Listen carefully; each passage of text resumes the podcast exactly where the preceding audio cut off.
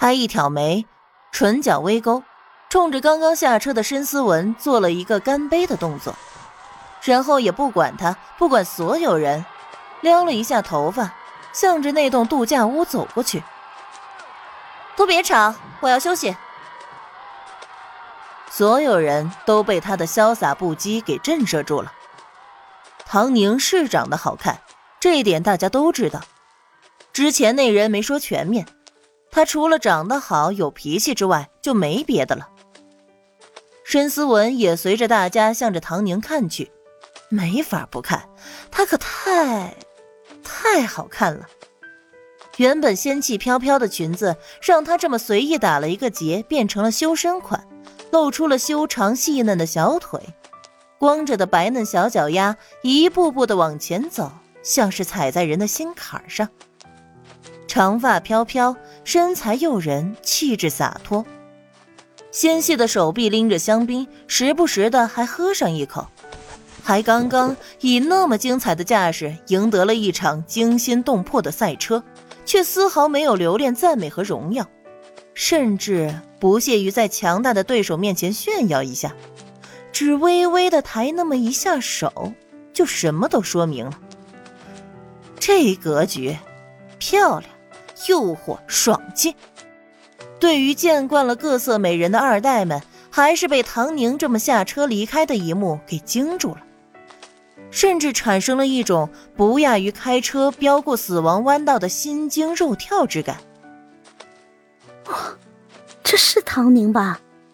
怎么跟个妖精似的？有人喃喃道：“滚，输不起是吧？”苏小小推了那人一把。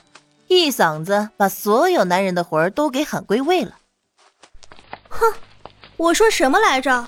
男人都是垃圾。他学着唐宁，冲着那人比了一个中指，然后也往度假屋走过去。姐妹们走，宁宁最近没休息好，咱们先玩，等她休息好了再拉她好好庆祝。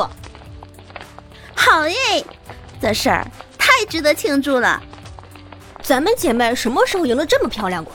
我等一下就让服务员把那段视频给调出来，放我手机上看他一百遍。这是个狠人，不过大家都表示要好好的保存这段视频。至于唐宁为什么没休息好，苏小小知道一点，无非就是和垃圾男人有关呗。要她说，姐们要什么有什么，干嘛要在男人身上浪费感情？多正常的败家女，被垃圾男刺激的都要飙车了，还赢了申思文，她真他妈是不要命了。苏小小光是想想就害怕。度假屋说是屋，其实也算是别墅了，地上有三层，唐宁已经占据了最顶层的豪华客房，一层宽敞的客厅被一群叽叽喳喳的女人占了，喝着红酒，翘着脚，烤着壁炉的火。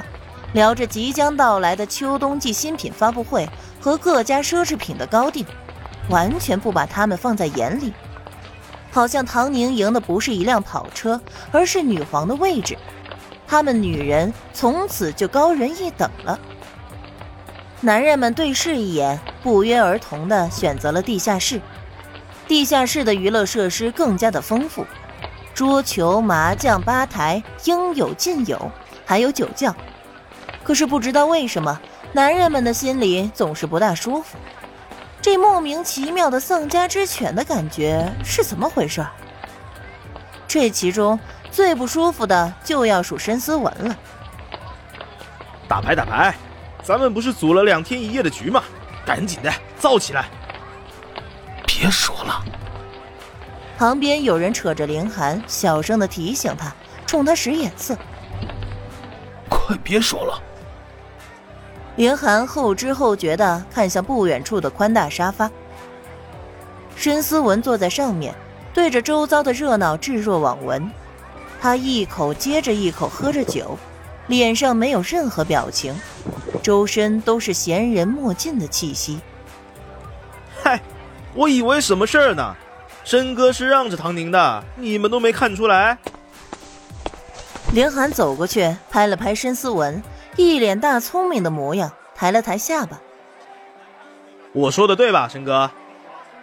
凌寒，你过来。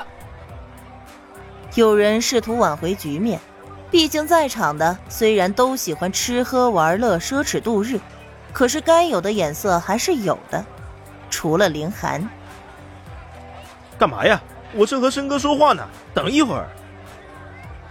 凌寒最喜欢跟着申思文混，在他的心里，申思文什么都会玩，什么还都玩得溜。唐宁她就是个娇娇嫩嫩的漂亮女人，耍耍公主脾气也挺可爱的。她怎么可能真的赢过申哥？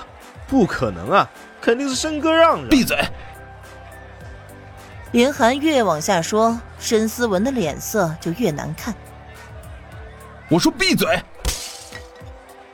申思文摔了酒杯，林寒被吓了一跳，后知后觉的明白了什么，不可置信的问道：“不会吧，不会吧，不会是唐宁真的赢了？”旁边的人实在是听不下去，直接伸手捂住了他的嘴，强行把他拉走。对，对不起，申哥，你也知道林寒这个人说话不过脑子，我没有让他。申思文抹了把脸，控制了一下情绪，一字一顿的说道：“我他妈差点死了，差点死在那个疯女人手里。”申思文站起身，长出一口气：“ 我没事儿，你们玩吧，我出去走走。”等他走了之后，大家才集体的松了口气。有人一把掐住林寒。你这张破嘴，早晚害死你！我也不知道呀，你们都不告诉我。凌寒还委屈上了，大家也拿他没招，只好拉着他打牌，多赢他两把也是好的，总能出出气。申思文随意走着，一直走到树林旁，橘黄色的灯亮起，他感觉肚子饿了，于是转头往回走。这座绵延不绝的山，已经开发的地方最大程度的保留了原生态。为了安全，也遍布摄像头。客人在这里有任何情况，都可以呼叫保安室，随时都有人来救援。原木色的客房内，暖橘色的灯光同样亮起。唐宁的眼眸已经恢复了冷静。草包白富美是吗？她来了。草包怎么了？那也不是随便被人玩弄陷害的理由。身家富贵也不是他的错，却招来了诸多的恶意。不就是要斗心眼儿、耍心机吗？他奉陪就是了。他掀起被子起床，去浴室里舒舒服服的泡了个澡，然后裹着浴巾就这么走出门。